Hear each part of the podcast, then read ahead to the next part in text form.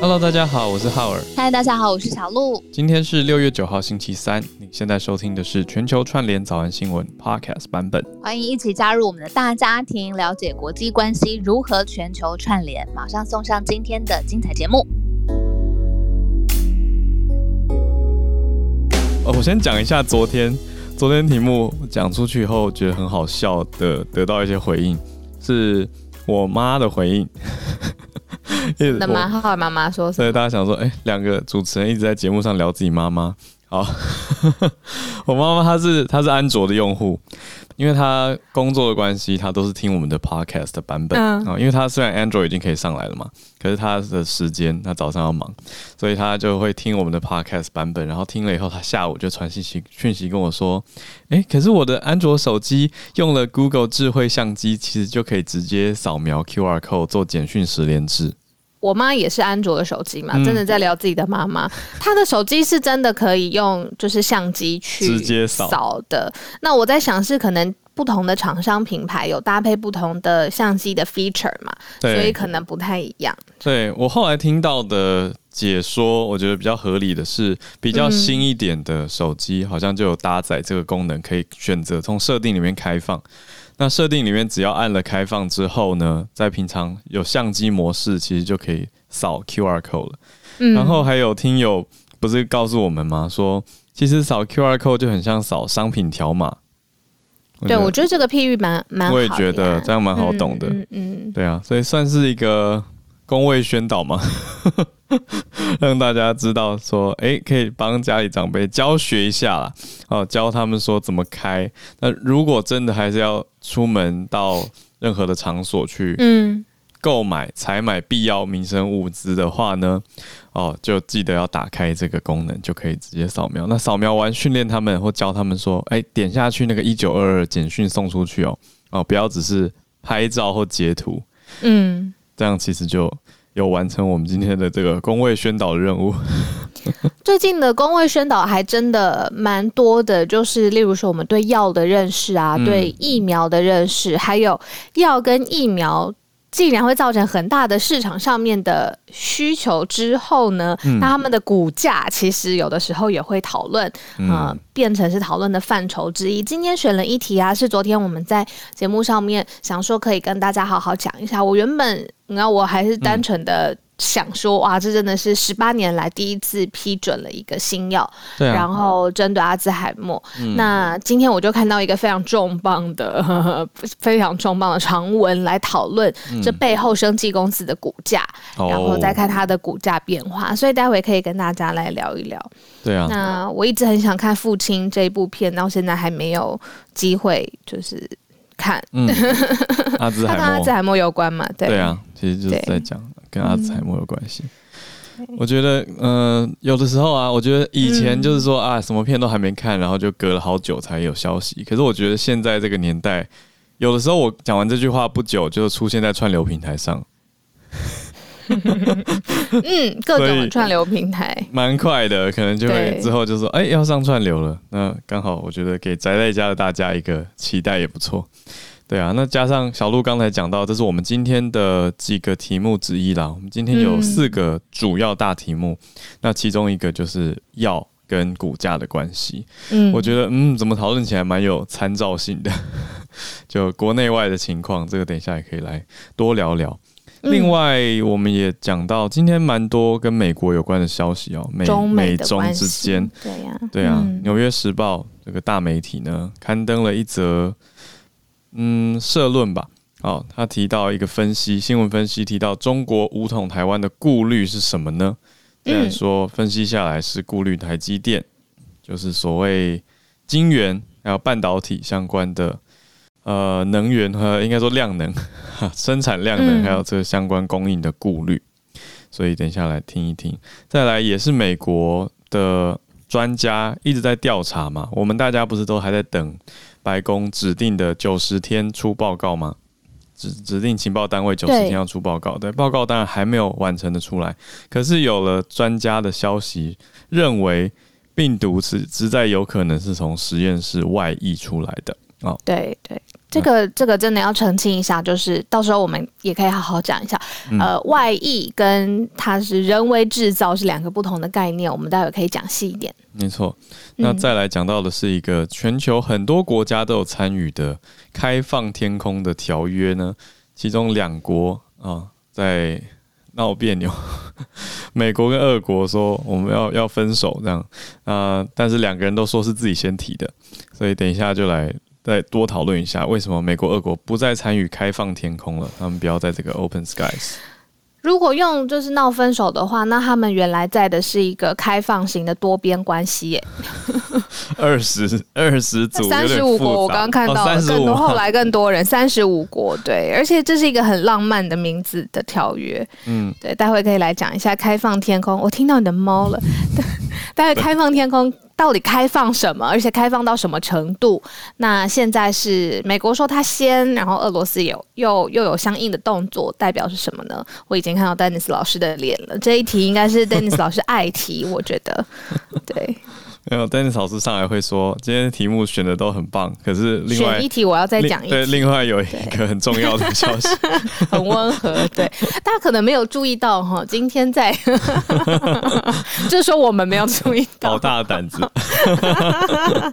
对呀、啊，好，对，好，我们先开始吧，就讲一个，对啊，《纽约时报》怎么看哦？嗯、中国武统台湾的顾虑是台积电，这个怎么说啊？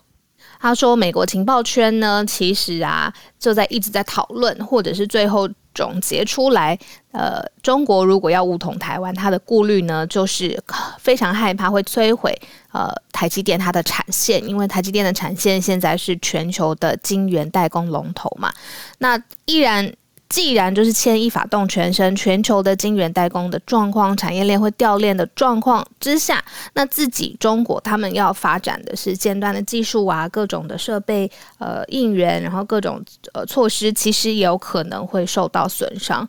所以其实呃这是一个呃你刚刚说的很对啦，是一个报道呃社论上面的报道、嗯、opinion piece，它就是希。做出了这个结论。那其实这个结论我们也不是很陌生嘛。之前很多时候讨论的，呃，很紧张，呃，是不是台台海的稳定会受到单方面的挑战，或是破坏，或是有更多的警报的时候，其实就一直有很多的专家出来说，其实台积电它是真正意义上面的护国神山。只是今天特别把它选出来，因为纽时它的。呃重重量级媒体不说，而且他特别也针对了台积电来，因为整篇文章有写到台积电它的呃意义啊，它对世界上面的重要性。那所以其实也是台湾在争争取整个呃国际空间上面，我觉得很重要的呃一篇文章露出，而且是在这么国际性的大家都在看的纽时的呃媒体上面。嗯，对啊，虽然说是社论，可是报纸也不是随便刊登社论啊。对，报纸对啊，他看完之后一定是呃认可这个说法。但当然我，我我其实有注意到一件事，就是各大媒体其实在社论，嗯、特别是我看到这些美国媒体哦，常常在社论的前后有注明。哦，就是说完全不是代表本台或者本社的立场，啊、嗯哦，他就是意思说这是作者他的观点。对，虽然话是如此，可是你还是决定刊登了嘛？对啊，就是明明明每天其实有可能上百上千篇的投稿社论，但是你选择这篇还是有一个指标性的意义。那的确这个分析也是正确的、哦，就是讲到了这么多半导体的能量供应会不会是一个很主要的考量之一？我想这个也是。其中一个很大的点啦，对，可是里面更大的点是说，他们也要让全球各界的人啊去关注到，更认识这个背景啊，因为我自己常常在读跟分析这些文章的时候，都会发现，都会发现其实里面好几个段落是背景知识的介绍，特别是讲到两岸关系。我们家猫咪今天怎么这样？他他这也在听，听了蛮紧张，在投入参与。我觉得他可能是饿了。好，对民，这个代表民生的重要，要喂饱，不然他没有办法呃讨论其他议题。对啊，我觉得这个概背后的概念，其实重点是很多关键的段落以外啊，就还是要补充背景知识，因为国际读者都还是雾里看花，就看到说，哎、欸，为什么？为什么？啊、哦，这个 TSMC 是什么？台积电是什么？那两岸之间的顾虑到底是什么？那两岸到底是、嗯、到底到底有几个 China 这样想法？其实很多人都还是需要去补足这些背景哦。所以，嗯，对啊，这样读下来的时候就会注意到很多这种背景的解说。哦，可是这个里面提到一个蛮大的关键点，是很多专家提到哦，提到其实。也有一个，也有一些法案啦，就是美国在美国最快在八号，其实就是昨天的昨天的亚洲时间，那今天的美美国时间要表决一个法案嘛？哦，产业政策法案，嗯，对，就是说这个法案，那这个法案里面代表的意义其实非常的多，因为大家想应该会通过嘛，它代表的是说，在中国商业跟军事的领域竞争是。美国两大党等于跨党派，这个 bipartisan、嗯、都认为很重要的议题。那要扶植一些民间的产业啊，等等。那其中半导体就是他们想要扶植的产业。没错。嗯，因为可能会想说，呃，台积电它既然在全球有这么撼动不可动摇的地位，那可能也对呃，就是中国来说是一个非常重要的考量因素。那是不是这个时间点？其实之前丹尼斯老师也讲过很长很多次了，就是那这个优势的时间点可以用多久？嗯，因为刚才提到的这个产业政策法案当中，呃，就提供了针对半导体产业里头提供了五百二十亿的美元。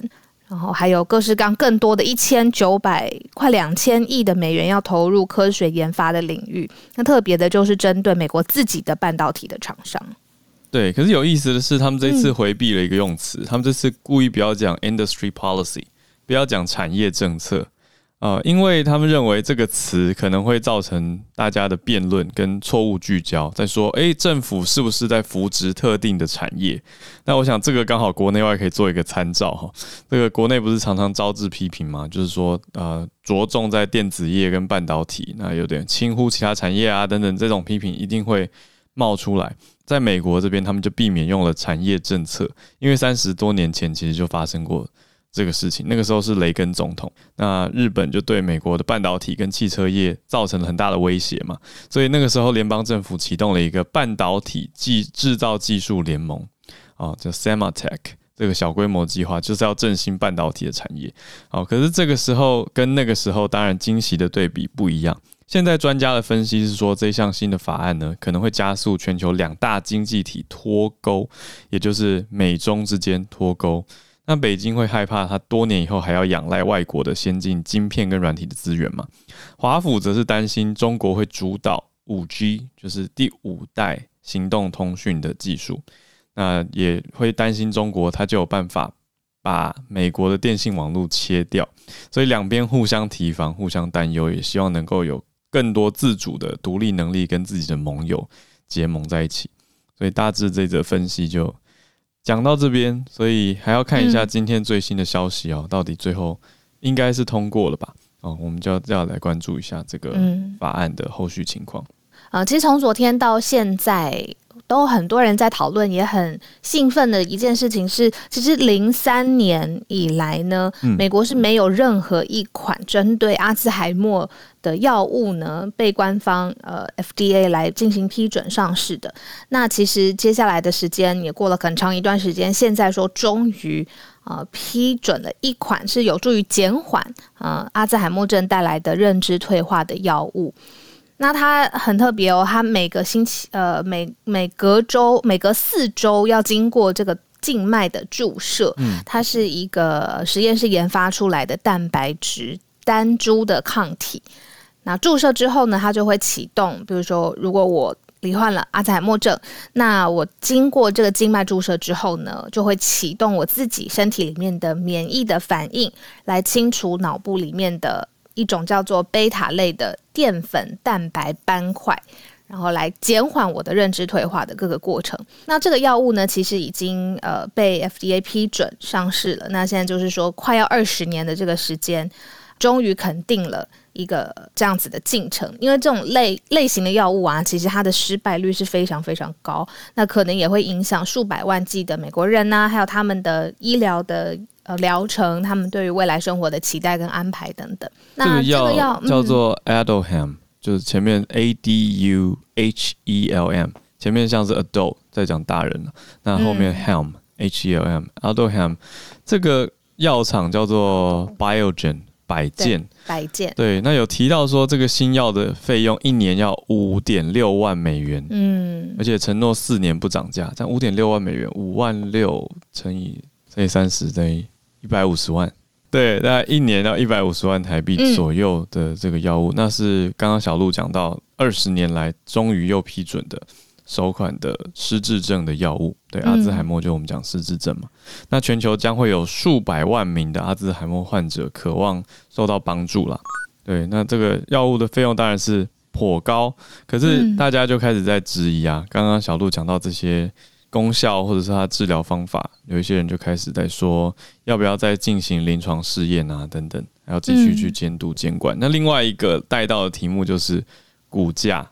股价其实立刻反映了就是市场对它的信心跟未来的它的前景嘛，因为其实这算是人类的药品当中的第一支有机会减缓或是逆转阿兹海默症病毒扩散的突破性的一种药物。那 FDA 既然批准了之后，而且它很聪明哦，就是它的品牌名称刚才浩尔说是 Aduhelm 嘛，它的这个新型的药物呢就叫 Aducanum，所以。这个就是它有一个谐音，是让它记记起来呢，是也非常非常有标志性的这样子。那呃，它的股价刚才有说这个百件的股价，而且它还有跟一间日本公司一起合作，叫卫彩。这两天呢，就是呃，股价非常非常疯狂的飙涨，有飙涨百分之五十三，然后卫彩飙涨了百分之五十六。可是大家会讲说，哎，这个药物真的可以相信它吗？其中有一个地方是放在它的呃价钱。刚才浩尔帮我们算了一下嘛，我就看说有一有媒体报道说，这其实是一般市场上面比预期贵了两倍，而且呢是一种平常会采用的合理药价。多了百分之两千两百四十。嗯，公司有强调说，这个药不是治好阿兹海默，嗯、可是可以让患者生活自理，争取更多宝贵时间跟家人相处。我想这个就可以让很多人愿意花这一百五十五万，应该是对啊，这的确是很很珍贵啦。那当然希望我们希望这个药是有效而且好的情况。那大家就后续再看看后续的 FDA 怎么去评估，而且。看看现在有提出争议嘛？那根据这些争议，嗯，因为两千两百四十 百分之两千两百四十实在是超过蛮多的。它可能是用合理的成分啊，或者它的呃相关的期待值去估算，觉得是超出了市场预期非常非常多。嗯，而且也有说，就是在第三期的临床实验当中有很多的争议啊，呃，甚至是在过去 FDA 的专家咨询会议当中，昨天呃。孔医师不是才有说，其实每一次批准都会有一个专家咨询会议嘛？对，而且在国际上也都是这样子的做法。那这个药呢，曾经在一次的专家咨询委员会当中遭到全票的不支持。嗯，对，所以其实相关的争议，尤其是它股价反应这么好，那这两天还是有一些震荡啦。那当然希望是一个一个好的药喽。那我们就再看看后续新消息如何。因为有一些大家在讲的是说后遗症不确定性等等，可是所有的新药进到市场上不都是这样子吗？我们最近我怎么觉得最近大家对临床试验还有药品的申请啊跟通过啊，嗯、一阶段、二阶段、三阶段，好像变得很熟悉的新闻词汇，然后什么紧急使用啊等等这些的，对啊，因为都是相相对类似的流程啊，所以大家一起来了解跟学习。那接着讲到关于实验。好，关于药要讨论到一个敏感议题了，就是最早最早的 COVID-19 这个病毒，到底是从实验室意外渗透，呃，所谓的 lab leak，我们上次有讲到的，还是嗯、呃，其实蛮明确，应该就不是 man-made 了，对不对？就不是在讲人造病毒了嘛。可是这个病毒的外溢，这个说法到底是怎么回事呢？因为之前我们在早安新闻有跟大家整理过，美国现在两大说法嘛。那现在正在厘清的就是一种是病毒外溢，从实验室里面意外跑出来；那另外一种就是跟动物相关的接触跟感染，对吧？所以这两大派别，现在大家在讨论的后续结果跟追踪情况是如何？因为已经知道蛮确定知道不是人造病毒了。小鹿应该是在看资料，嗯、时间应该其实蛮近的，就是、嗯、呃，他呃，之前我们不是有说拜登九十天，他需要知道相关的呃溯源嘛？那日子一天一天已经过去了，那现在就是《华尔街日报》来报道说，其实这个病毒可能是从中国武汉实验室外溢出来，这个假说呢是可以信的，那值得进一步的调查。那我刚才有说，希望大家之前有说过，就是说在国际上面有一一直有一个讨论，就是他从这个实验室外溢出来，跟是不是这个人是去故意去制造，或者是是一个原来是生化上面的计划，然后才。呃，变出了这个新的病毒的源头，嗯、这个说法其实，在前两天，Dr. Fauci 就有说，他觉得不太可能。嗯，那现在比较像是说，源头是从这个地方泄露出来，而不是说只是里面的人就制造、生化合成了一个这样子，在在全世界造成这么多震荡的病毒。嗯、那怎么外溢？那外溢的外溢总有一个，还有一个源头嘛，对吧？所以还要值得在调查当中。对啊，嗯，《Wall Street Journal》的这个段落写的就有微微的微妙，因为他写到说，根据的是 “According to people familiar with the classified document”，他说根据熟悉这份加密文件的人士对外宣称说，这个从中国实验室外溢病毒的假说是可信，而且可以值得后续的调查。所以他也没有直白的讲说就是。哦，可是有这个说法，所以我们的标题才写说病毒外溢说嘛。那有这个说法，那这边有一个比较可以追溯得到来源的报道，也在《Wall Street Journal》华尔街日报里面有写到，说二零二零年五月，去年五月的时候的一个呃、嗯 uh, Lawrence Livermore National Laboratory 啊、嗯，在加州的一个。叫做罗伦斯利利物摩，他的国家实验室里面提到的，啊，这引用了这份报告。那国国务院呢，其实也有做出相关的假设，说要针对病毒来源做这一点来进行最后的调查。嗯、那这个则是在川普执政的尾声的时候就已经有提出了，所以大家也在后续的去关注。嗯、那根据熟悉这个相关报告跟相关实验室的人。啊，嗯，所以这些消息是从这边开始来的啊，他们就觉得还有很多相关的资讯可以再去了解。他们在做的是基因基因的分析啊，genomic analysis。嗯，你刚刚讲的那个呃呃劳伦斯利物膜嘛，利佛膜实验室啊，它有一个很特别的部门叫 Z 部门。这个其实最开始呃提出，其实是从实验室外溢的这个报告呢，就是从 Z 部门的 Department Z 啊。然后来公布的。那现在世界上面两大的比较主流的讨论，一个就是动物跟人类之间的交互传染。然后另外一个就是从实验室外溢出来，那外溢它的呃方式如何在人群当中传散？那整个病毒如何演进？就是后续的呃资讯目前也都还在进一步的完善当中。那因为由于这是拜登他亲自下令，他九十天他一定要有一个完整的报告，所以我觉得我们世界也在跟着这些调查的脚步，然后来看他们目前手上掌握到的资讯啊。然后我觉得大家也还是需要一个答案吧，虽然。每天在呃面临现在处理在国家生活或者社会上面的震荡都已经焦头烂额，但是还是会对很好奇。那如果真的是一个呃外溢，那以后可不可以不要外溢了？对，对我我我自己也会很好奇，最后调查结果是什么？那我们就跟呃这个时间一起慢慢的走，然后来看最后的答案。嗯，小补充一个，小鹿刚讲到那个 Z 部门啊，我看到他们他们用的是 Z Division。嗯哦、oh，division，对，他们用 division。然后有趣的是，Z division 是一个怎么样的部门呢？它是情报，它是这个实验室国家实验室的情报单位，它是一个 intelligence arm，所以他们的情报分支。所以，嗯，他在做的是情报调查的工作。所以，情报情报局当然也需要有实验室去做很多的分析。所以，这就是再带进一步的检讨报告啦。那我想到，如果我们把它拉高到外交层级跟国际关系来看的话，的确是一个美国好像是在国际上针对中国打的一个题目哈。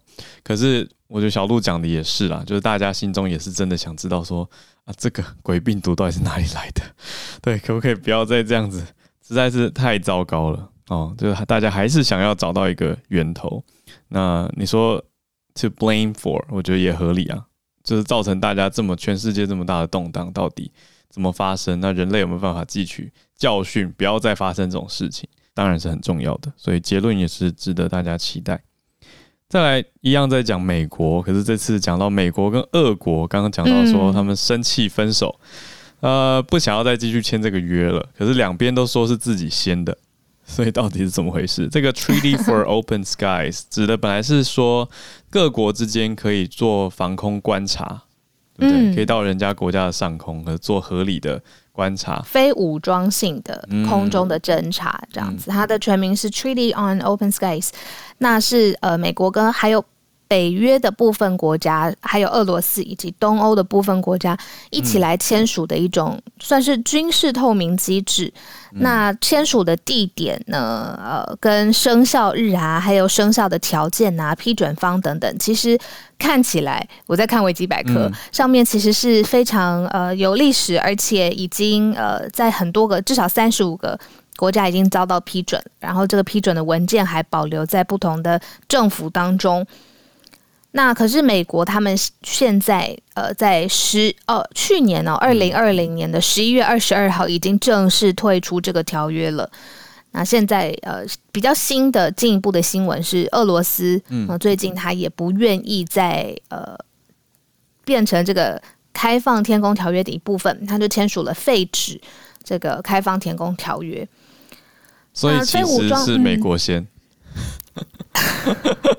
这个怎么说呢？对，这怎么说呢？而且，而且，我觉得这是关于美俄之间，当然也是一个角度的解读。但是，呃，因为它是其实是有其他的成员国的。嗯、那我现在没有找到资料，就是其他成员国他们是呃，因为美国退出之后就陆续退出吗？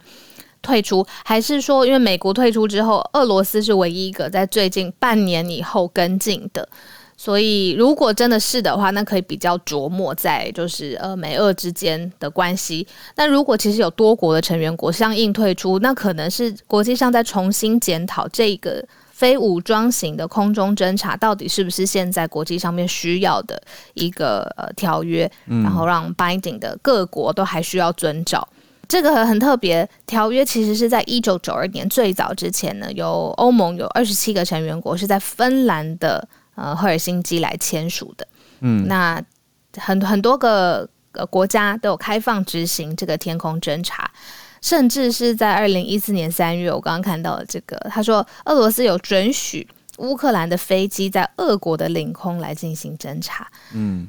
背后其实应该有很多，就是天空上面虽然看起来很浪漫，但是有很多军事的资讯嘛。虽然他是说用非武装的方式侦查，但是在某种程度上，这也代表了资讯上面有一部分是要跟条约国来共享的，而且是条约国他想要、他可以拥有的。是啊，天空其实一直都很忙了，哎，就是 两岸之间的天空也是每天都有事情的。真的说说实在，对啊，要不然就是海上。哦，那讲了这么多冲突的消息，我们来一个和平的好了，也是跟天空有关哦。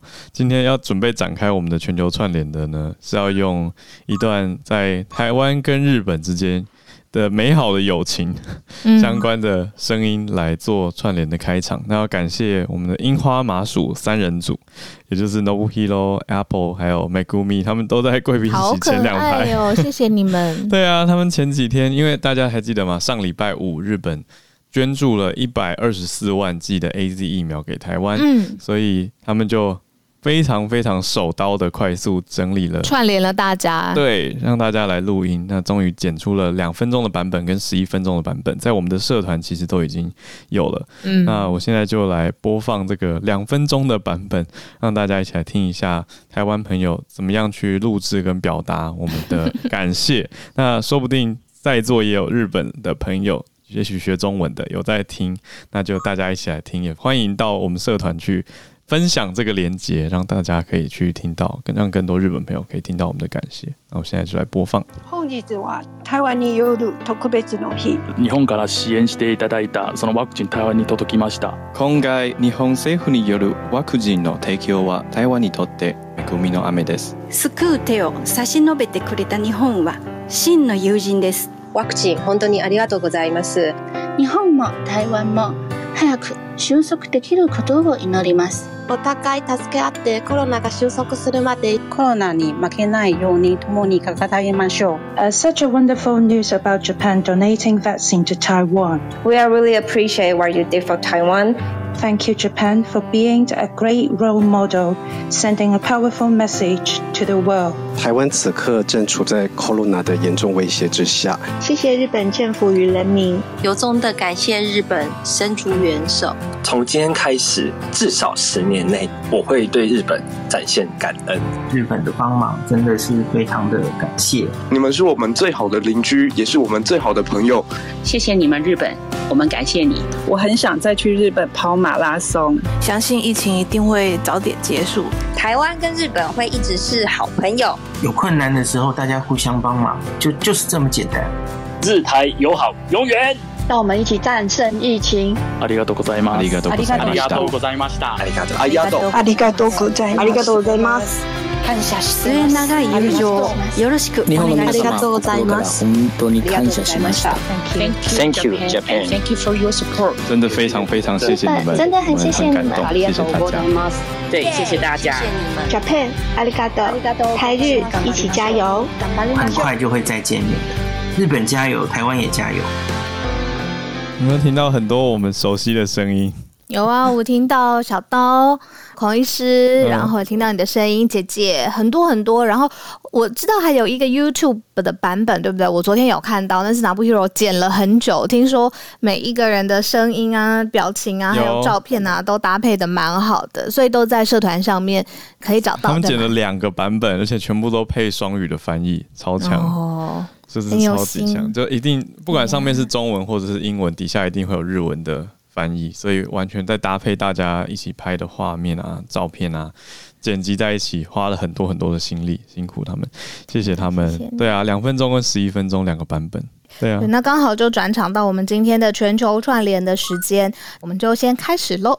翠翠来自东京，我今天稍微分享一下，这应该是日本少数就是有学生向大学提告，就是因为他觉得因为疫情的关系没有实体课程，那学生觉得就是学校没有。日认执嗯执行义务，所以他向学校提告。那他其实提告的金额大概是学费的一半，就是一百一年的学费的一半，就是一百四十万日币。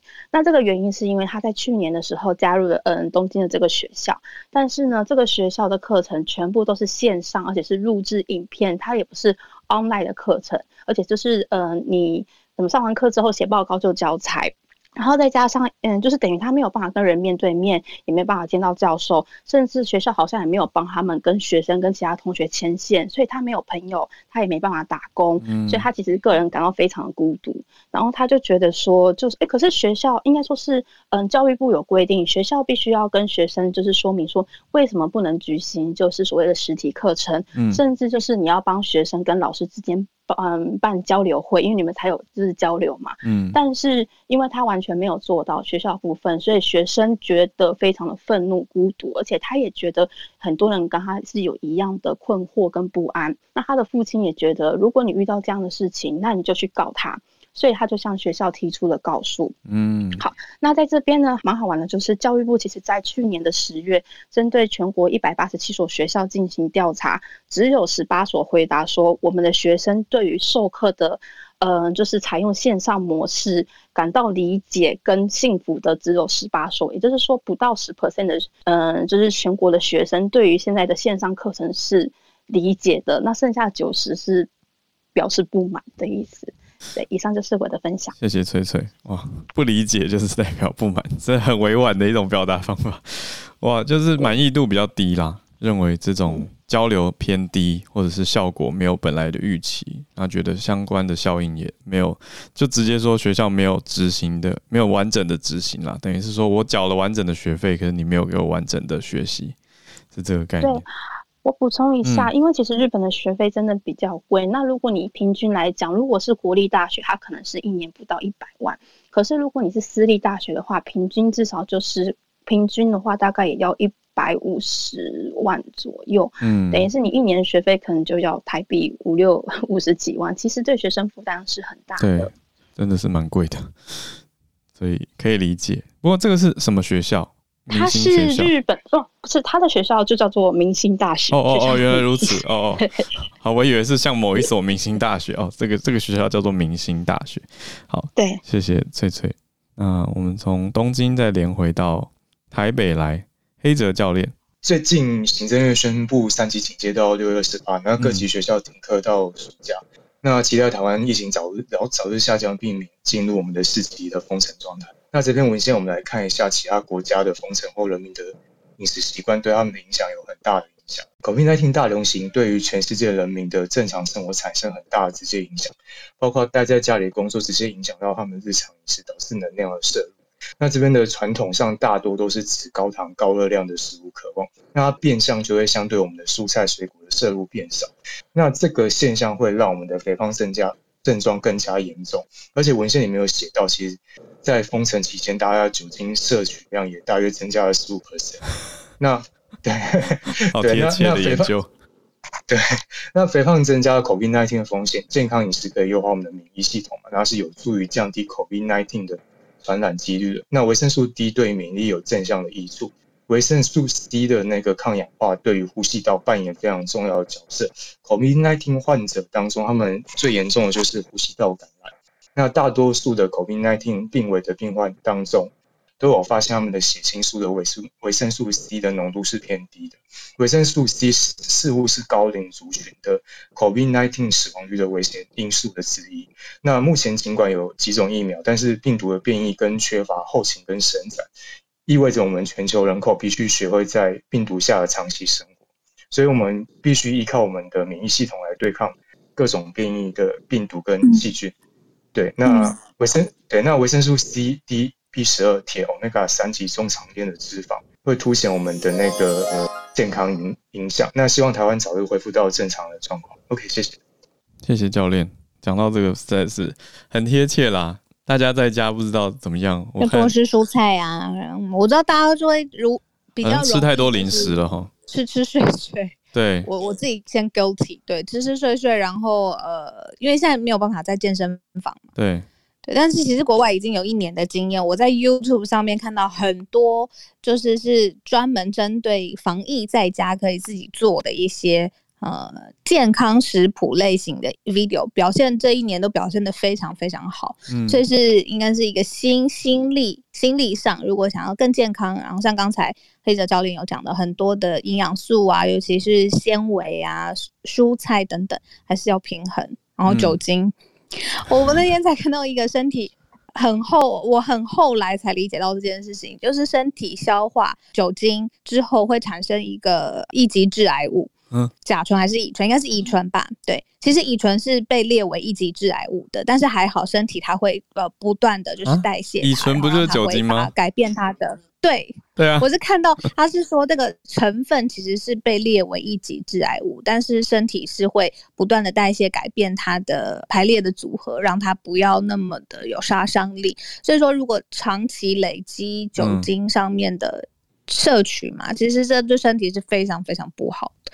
我一直到很后面我才看到这个医疗的资讯，哎，所以很糟糕。没有啊，大家不是说乙醇就酒精了，没错。喝酒伤肝，可是没酒呢就伤心嘛。所以 不管怎么样都会伤。适量。没有啦，好笑的就是告诉大家少喝一点，不要喝太多。对啊。我觉得像昨天还有讲到云喝，所以都是诶、欸、酒精摄取的增加。刚刚听到增加百分之十五，就觉得啊，好贴切的一个调查。好，那讲到健康，我觉得今天我们先把串联的顺序改一下哦，串联再给孔医师。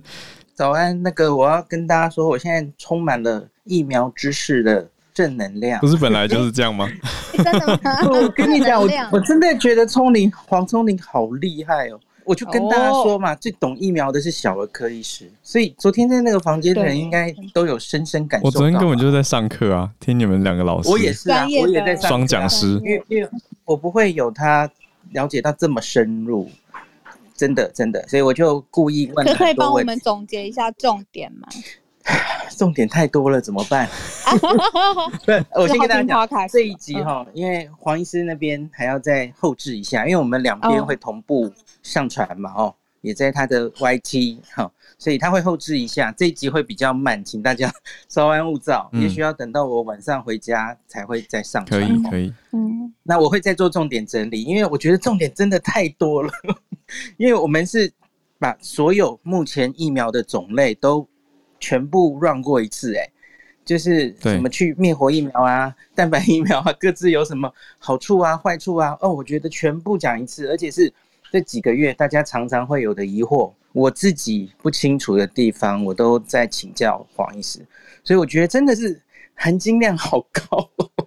你自己慢慢读论文、读新闻什么的，也不知道中间有一些什么错误资讯哦。哦，我觉得我昨天是吃了大补丸，怎么办？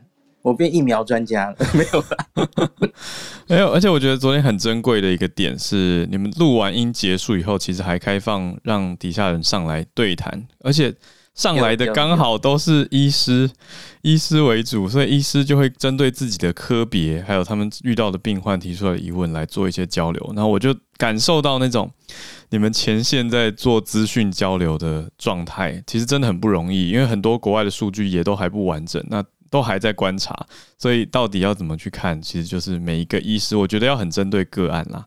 所以每个医师，所以病人也不要自己乱在网络上看资料就做决定。我觉得最终是不是还是要问自己的医师哦，就是到底是不是要施打，这是最后。那我想到一个，就是昨天有一位曹玉婷加一科医师，嗯、他上来就这这一周吧，也非常多人私讯我，因为有一个呃网。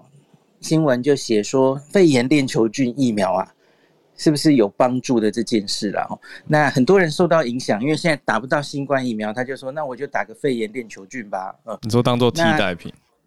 对对，就是因为有一些初步的研究说肺炎链球菌似乎也可以让你真的得新冠的话，重症比例减少。嗯，反正呃，黄医师可能持比较保守的意见，我觉得那就是针对那个证据。到底证据率有多多高的的想法，可能大家不太一样。那我们的结论是说，你不要在这个时候哈，刻意为打这个疫苗去跑一趟。对啊，因为因为毕竟现在医院可能就是高风险嘛，碰到病毒的时候。可是你假如不可避免，你就是要去回诊，那顺便的话，那当然，既然都去了哈，多打一针这个肺炎链球菌疫苗还可以哈，可以考虑。嗯，大概简单跟大家说明，更详细我会在 podcast 上传的时候再整理，好给大家。嗯，那最后再提分享一下这两天的疫情，然后嗯，大家可以看到数字上其实都是两百出头例嘛，对，那已经没有校正回归。那我们也看到了，不管是新北、台北那个快筛阳性率也都一路算是一路下降了，有看到这个趋势。那阿中昨天也是松口说。检验啊，筛检的那些阳性率有看到下降的趋势，那可是，一样啊。我觉得大家还是要高兴五秒就好了，跟前面一样哦。继续努力，我觉得要再看一下。现在其实才两天，我觉得要看个三四天、四五天，你才能说趋势形成了。嗯，而且就算我们真的看到了下降的趋势，一样啊，我们要努力，至少在。十四天嘛，哈，到月底看我们可以把它压到什么程度，嗯嗯，才能决定下一步。所以大家稍安勿躁，继续努力，努力，对对对。好了，一定要努力，否则前面的那些前功尽弃，辛苦都对啊，浪费了。对对啊，谢谢彭医师。然后我记得前面几天也有事啊，看到数字下降啊，或是确诊校正回归下降，就会很开心，很开心。嗯，然后结果两点打开记者会，哇，数字还是没有很乐观，所以我们继续。对啊，继续好。月光河，月光河来自美东。今天要分享的是两个小时前《华尔街日报》刚出的热腾腾的新闻，嗯，是美国联邦机构在调查富豪税务记录遭到泄露的事件。在这一次事件当中呢，包含贝佐斯，也就是亚马逊的老板，还有巴菲特，很有名的慈善富豪，以及马斯克，就是特斯拉的老板，他们的报税记录全部都遭到外泄。那对于联邦政府来讲，说这是一件比较。比较丢脸的一个事情，因为，呃，美国国家税务局 IRS 就是 Internal Revenue Service，他们所有税务记录、纳税人的税务记录其实都是机密的，就是 confidential。像目前在继续调查，然后如果大家有兴趣看一下遭到泄露的税务记录到底是多么夸张，还可以点我的 bio 里面有把那个网址链接有出来。因为我来读一下，就比较夸张的是在二零零七年，贝佐斯他那时候已经是 multi billionaire，可是他。竟然没有呃付一分钱的联邦所得税。嗯、然后他在两千一一年也是没有，然后两千一八年特斯拉的呃 founder 就是马斯克呢，嗯、他那时候也是根据新闻报道是 paid no federal income tax，就是说没有任何的联邦所得税不需要付。对，所以就是说现在。一方面呢，也要调查他们的税务记录为什么会遭到外泄；一方面也有很多人有兴趣说，为什么他们不用报这些税？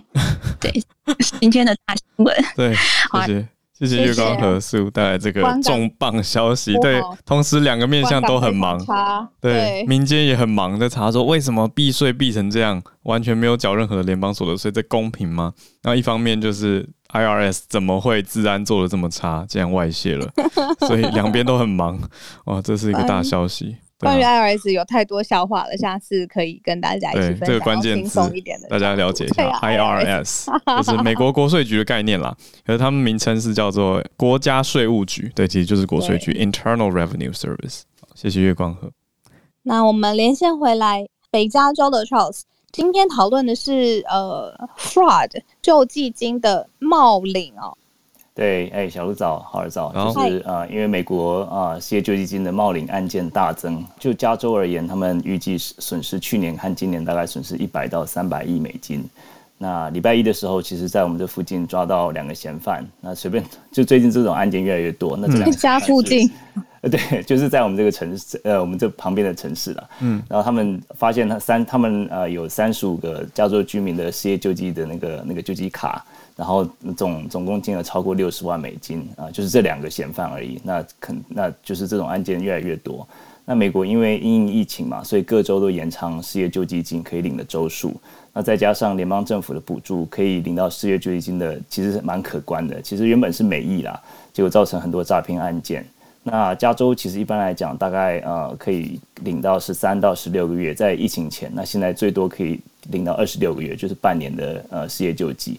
那每周最高啊，原本是四百五十块美金，然后现在每呃联邦政府每个月帮你呃加码三百块，所以你每个每个礼拜最多可以领七百五十块美金，那每个月就是三千块美金，相当是呃八万三千块台币，所以说这个就是失业救济金最高可以领的，所以其实是还蛮可观的的数字。那其实他们就是用的伎俩，就是很多用监狱受刑人的身份，然后来冒领失业救济金。其实你在啊、如果是受刑人身份，你就不能领，所以他们很多人就用他们的社会安全码来这个领这个救济金啊。那就是现在有一些法案通过，呃，来呃这个补这个漏洞，希望能够呃有效打击这样子。老师的意思是说，有的人明明在坐牢，可是他们的 Social Security Number 被别人拿来冒用了。对，一的是就是可能是一些啊、嗯呃，可能 data breach 啊，就是之前他们有一些呃，在网络上啊、嗯、或者什么就是被盗用，然后就被，或是说呃，甚至有这个啊、呃、EDD，就是加州这个专门办发放失业救济金的员工里面就是有内、嗯、有内内鬼，对。内鬼，嗯，对，他们自己因为很熟悉这个、嗯、这个这个招哎步步骤嘛，对，对，所以他们就是。只要一些啊，基本这个这些人的资料，他们就可以去申请。延续刚刚讲到 IRS，然后现在讲到 EDD，就是机关内部的一些问题有点大。辛苦。对，谢谢 Charles 老师的分享。这个加州辛苦了。我昨天才读到加州啊，嗯、加州是全世界第五大经济体。对啊，光是这一个地方。嗯、对啊，非常猛烈。那它的土地面积是大概台湾的十一倍多而已。它的经济规模这么的大，然后很多新创跟很多科技都会拿到加州去做测试嘛，所以这个地方的经济规模真的是非常的可观。那当然也希望税务人员还有这些补济救济金的人员要更加的持守，要注意。对，谢谢 Charles 老师分享。都要注意。对呀、啊，我说更要更要。对啊，对，真的是。哎，好，我们连线到东京，瑞瑞。对，我今天想分享了一下，就是日本这边从昨天开始就开始了这个直育直育的接种，其实也就是说不需要通过就是所在的地域分配疫苗，而是呃就是通过公司来打接种疫苗，但是呢就是一个申请需要一千人以上，嗯，那。嗯，基本上是大企业申请，中小企业的话呢，呃，如果要凑够一千人的话，其实是需要这个呃，像工商工商会议所啊。那但是呢，嗯，像我们这种就是新创的公司也没有加入这些呃工商会议所的话，嗯、有时候就会通过呃就是投资方，因为大部分投资方都是大大的企业，有一千人，对对对、嗯、对，这个也是比较困惑的一个事情。那大企业 他们这 其实这一个申请的流程的话比较复杂，再加上它的呃一个时间比较短呐、啊。比如说呃，其实我们公司是一个非常小的公司，就是通过投资方来申请，嗯、但是它开放的申请时间就只有呃前两天周日的时候两个小时，大家都没有办法就是及时去看到信息然后申请。对，这个大企业跟小企业也都、哦、都有遇到这个申请的困难呃难题。嗯、对对对，其实一个蛮好的事情，但是就是可能在操作上会有一些呃呃流程上的困难。那不知道会不会再开启一次哈？因为这个看起来是全国性的，对不对？它不是，嗯，对的，全国性的。对啊，其实是蛮大。呃，我觉得跟大家我补充一下，因为职域接种直接听声音好像无法理解，它是职业的职，领域的域，意思是在工作场所啦。啊，他的意思是说让企业啊，就是私部门的企业有办法透过申请以后也可以施打疫苗，那就不用等大家当地政府的分配了。可是。瑞瑞刚才跟大家讲了这个执行上的问题哦，就是政府开放的窗口时间两个小时太短了，那大企业决策速度跟反应速度没办法这么快，然后文件这么多要弄，他们怎么来得及？那速度平常比较快的中小企业或者是新创公司，人数又不到一千人，所以有点矛盾。对，然后他刚刚讲说，反而是变成要透过投资方，就是本来投资自己的大集团来申请，可是他们也是被卡在那边，所以到底最后成功申请了几家？嗯，不太知道，可是有这样子的一个想法，倒似乎不是一件坏事。这个也是我们可以去观察后续跟参考的。你说五百间通过了吗？还是申请？哦，五百家公司申请了，申请申请申请，但还不知道通过状况。谢谢瑞瑞。那我们 来到 Dennis 老师，会不会会不会被报仇？我们刚才模仿 Dennis 老师，老师早安。很好啊，老师讲话很温柔，我们要学习起来。我刚刚都一直听到你们一直在笑。对，今天写的题目很好，但是可能还有一点要补充的。对，其实今天事情事情情其实挺多的。我先很快的说，今天呃，刚刚小文跟浩伟你们谈到的这个美国的这个无尽前沿的法案，呃，今天是通过的，在参议院的部分是通过的，现在等众议院的最后的通过，原则上没有什么太大的问题。那可是这个法案呢，非常的重要，是因为其实它的针对性太强太强了，总共总共包嗯，嗯总共。包山包海的，大概编了两两千五百亿美金，其中有五百亿左右是直接要投入，现在马上要投入半导体的产业，而且它的对手竞争的对手就是中国，基本上整个法案是剑指中国，毫无疑问的。而且这个法案呢，我觉得比较值得关注的，当然跟台湾有关的很多了，但是比较值得关注的是，这个法案其实还包括了。谈到了对于中国将来做经济制裁的部分，就是 sanction 的部分，他讲的也蛮多的。也就是说，未来中国在如果在专利权啦，或者是在这个 cyber security 部分有妨碍美国利益的时候。国会是打算要授权给美国进行更多的 sanction，所以蛮有趣的是开了一个门，在这个法案里面，虽然它主要是针对美国的研发跟未来的这个科技上面的一些布局，但是其其中它也提供了就是说未来经济制裁中国的一个一个空间或者是一个选项哦，所以这个这个整个法案除了钱之外，还有权利。蛮重要的，再加上这个法案呢，是拜登上任以来第二个正式通过的大超大型的法案。之前的就是纾困方案，现在是中国法案哦。那大家可以想象，美国现在非常两极化的共和党和民主党的对立，这个法案的通过呢，它象征的是这个是一个跨党派的共识，基本上。整个美国现在对于中国，它确实是戒心非常的高，也非常的认知到要跟中国进行一些竞争。那我们说竞争哦，我们就必须说今天还发生了哪些事情？白宫在今天这个法案通过的同时，今天白宫成立一个 supply chain 的 task force，呃，task force，就说一个一个工作小组吧，特别行动的小组。为什么会有这个行动小组呢？事实上是在二月的时候，拜登就做了一个执行政命令。大家还记得拜登有一个记者会拿了一个大晶片吗？好像就是一片晶片。对，那个新闻，事实上，对对对，那个新闻其实就已经是在说，拜登要求美国的这个国家的安全单位呢去做一个完整的调查，调查什么？调查美国到底在供应链啊、产业链上面到底哪一个地方是掉链的？那今天这个报道报调查结果出炉，那随着报调查结果出炉，美国就立刻。做出了决定，拜登决定今天开始呢，成立一个这个特别工作小组，针对四项产业，这个四四个这个呃供应链来做全面的强化。半导体，第一个是半导体，第二个是电池，第三个是稀有矿产，尤其是铜矿等等，然后再来是生物科技跟药品。对，这四个，这个 task force 蛮重要的，就是说你可以看得出来，美国。更更加的要去强化，去把它的缺缺憾的部分、缺失的部分把它补足。我还是要说，又是针对中国，因为其中有很多的部分是针对中国的部分来做一个阴影。他们基本上对手就是全然的是针对中国而来，所以我们可以看到这些。那再来，今天还有大事哦。今天 Kurt Campbell 在参加会议的时候，有特别讲到台湾跟中国的关系。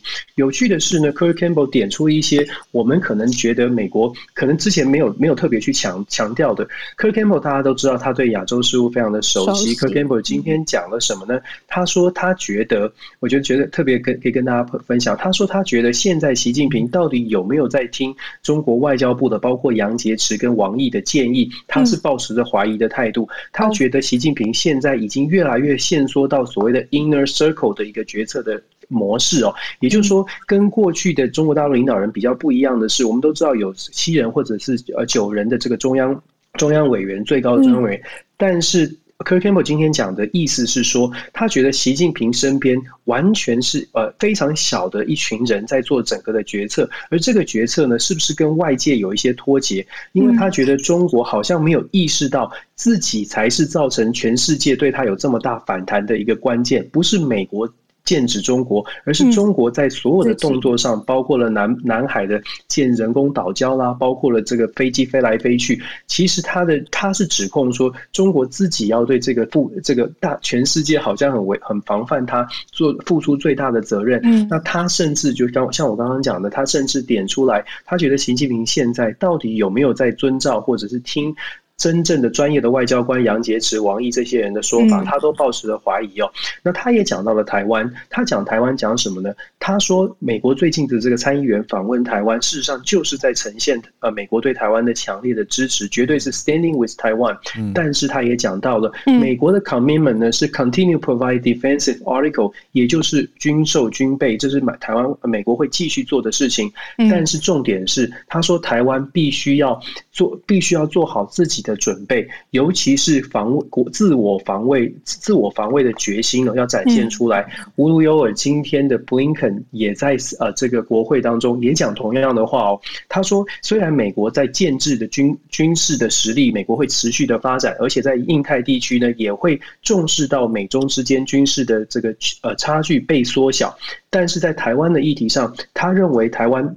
美国要帮助台湾的是强化台湾的不对称的战力，尤其是他今天点到，尤其是台湾的后备系统必须要做一个大幅的改革哦。所以其实很多的呃方方面面，我们可以确定的是，美国会给台湾很多的支持，但是这个支持，他美国会是在后面做一个推手。我们如果需要什么帮助，不论是军备，不论是改革，他们都愿意帮忙。但是必须美国也要看到台湾自己要做一些动作。所以这个是我我觉得是我们可以去参考去。思考的一个重点，我们可以看到拜登，我们一直都在拜登的下棋哦。现在进入六月，我们前前一阵子才讲到，现在进入六月，其实呢，台湾虽然受到疫情的影响，但是整个国际上面遇到的状况是，呃，美美国差不多要做摊牌了。你看，一我们今天光是今天讲到关于中国。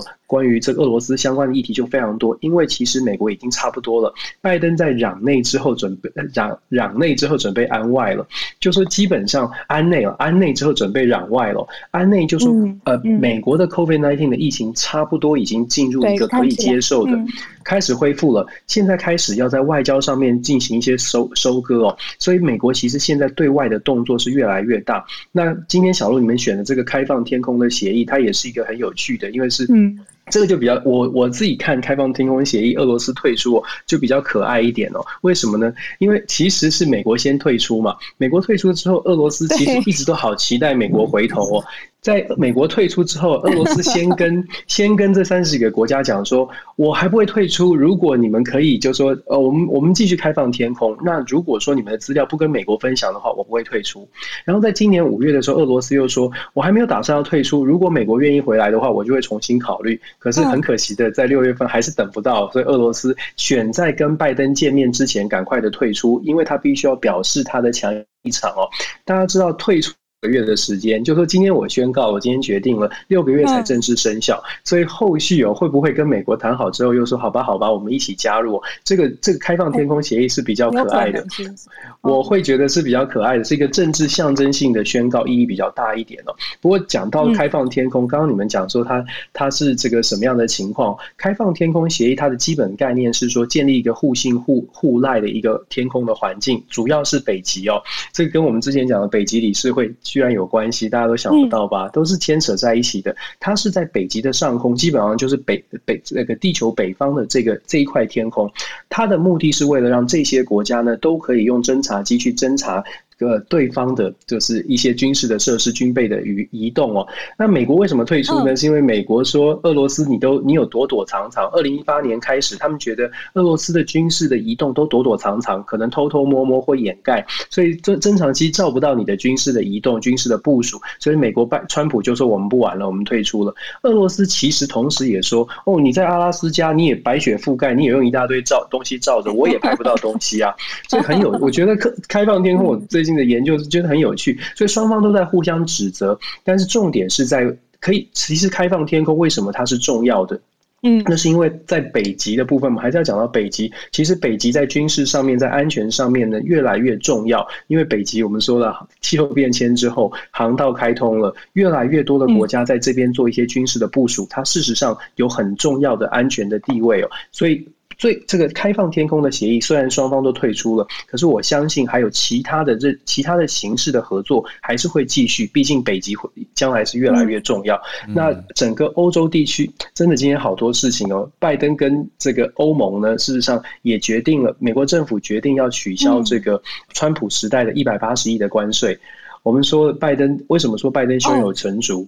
对，因为这个关税取消了，你可以想象欧洲国家更愿意跟美国站在一起。那拜登真的一张一张牌在打，对，真的是一张一张牌在打。所以你看他现在收集了这么多的资料，所以所以我说六月份对国际关系现在的国际形势来说是蛮重要的一个月的，好多的大事正在发生，而且你可以感觉到哦，拜登真的是在收割他现在这半年来所做的这些努力，然后真的要出，我不知道是。是重拳还是重手？但是话语是越来越讲得越来越硬，包括 Kirk Campbell，包括 Blinken，然后拜登他自己的出访，感觉起来是呃准备的差不多了，准备要对俄罗斯，准备要对中国做出他们最后的一个嗯宣告吧。所以我觉得我们在台湾可以稍微的观察一下，现在整个的情势呢，好像是美国有办法重新站回这个民主盟国盟友的这个这个龙头的地位哦。那当然这样对台湾来说是比较有是比较好的，不过。我们还是要继续的继续观察下去，看看是不是拜登可以成功。